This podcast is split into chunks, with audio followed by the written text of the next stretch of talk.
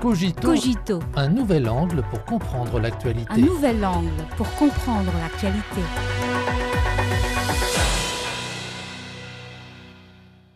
Bienvenue à Cogito. De plus en plus d'entreprises étrangères construisent des usines en Chine. AstraZeneca et Moderna ont dirigé de nouvelles usines de médicaments l'un après l'autre et le Centre mondial de recherche et développement et d'essai de Danfoss pour la réfrigération a été mis en service. De nombreuses entreprises multinationales ont exprimé leur vote de confiance dans le marché chinois par des actions concrètes, attestent des données publiées le 21 décembre par les autorités chinoises. Les dernières données montrent que de janvier à novembre de cette année, la Chine a créé 48 078 nouvelles entreprises à investissement étranger, soit une augmentation de 36,2% en glissement annuel. Du point de vue du monde extérieur, avec le ralentissement de la croissance économique mondiale et l'intensification des jeux géopolitiques, le marché chinois demeure plus attractif. Investir en Chine reste le courant dominant et la tendance générale.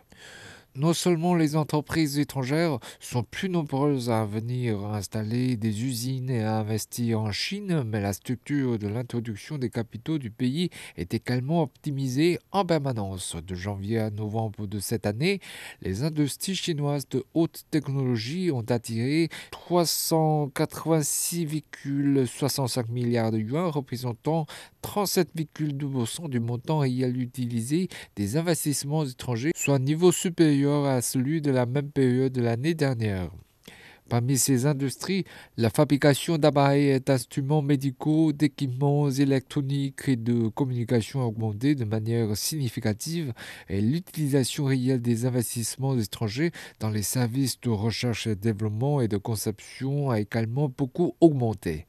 Selon les experts concernés, cela montre que la répartition des investissements étrangers en Chine en termes d'industrie s'oriente vers les secteurs de haute technologie et les domaines axés sur les recherches et développement, ce qui est conforme aux besoins du développement de haute qualité de l'économie chinoise.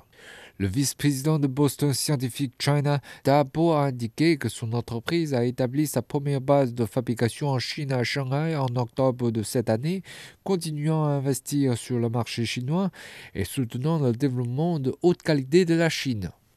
En outre, en ce qui concerne les sources d'investissement étrangers, les investissements en Chine provenant de certaines économies développées ont augmenté à un rythme plus rapide. Parmi eux, les investissements réels en Chine du Royaume-Uni, de la France, des Pays-Bas, de la Suisse et de l'Australie ont augmenté respectivement de 93,9%, 93,2%, 34,1%, 23,3% et 14,3%.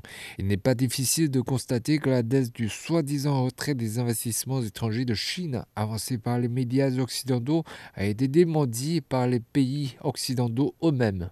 Pour les investisseurs étrangers, investir en Chine signifie investir dans les opportunités. Outre la taille exceptionnelle du marché, les infrastructures parfaites, la chaîne d'approvisionnement industriel stable, le développement ouvert et innovant, l'environnement commercial qui s'améliore sans cesse, des ressources humaines suffisantes, tout cela constitue une garantie pour la production et l'exploitation des entreprises étrangères et leur apporte des bénéfices abondants.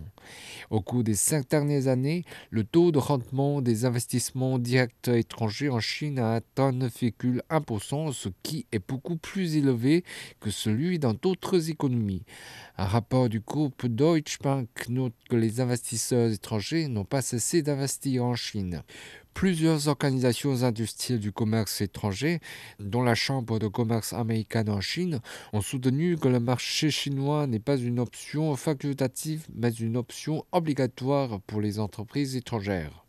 Certains s'inquiètent également du fait que de janvier à novembre de cette année, l'utilisation réelle des capitaux étrangers par la Chine s'est élevée à 1040,33 milliards de yuan, soit une baisse de 10% en glissement annuel.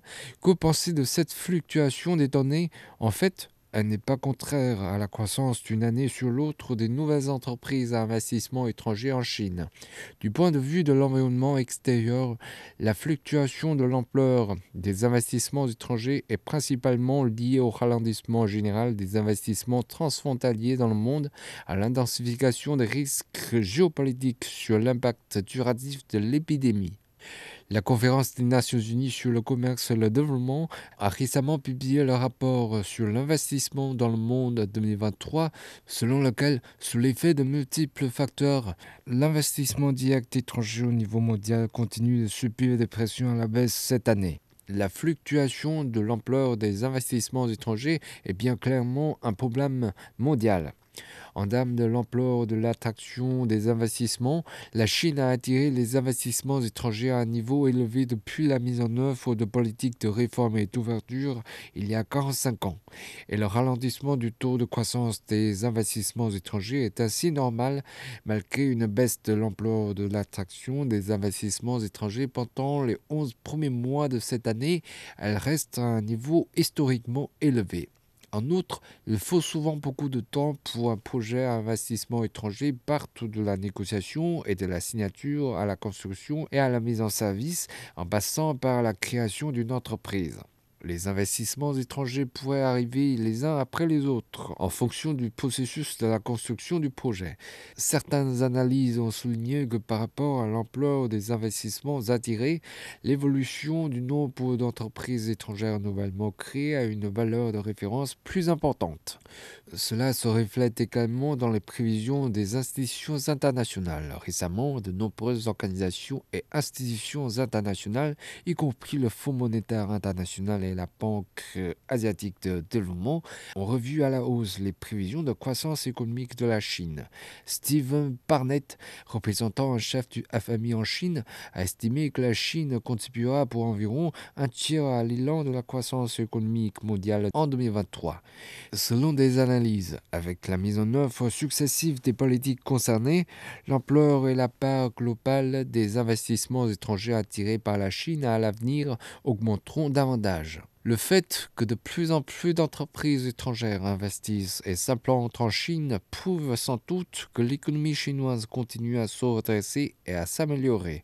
La Chine reste un point chaud pour les investissements mondiaux. La prochaine Chine est toujours la Chine.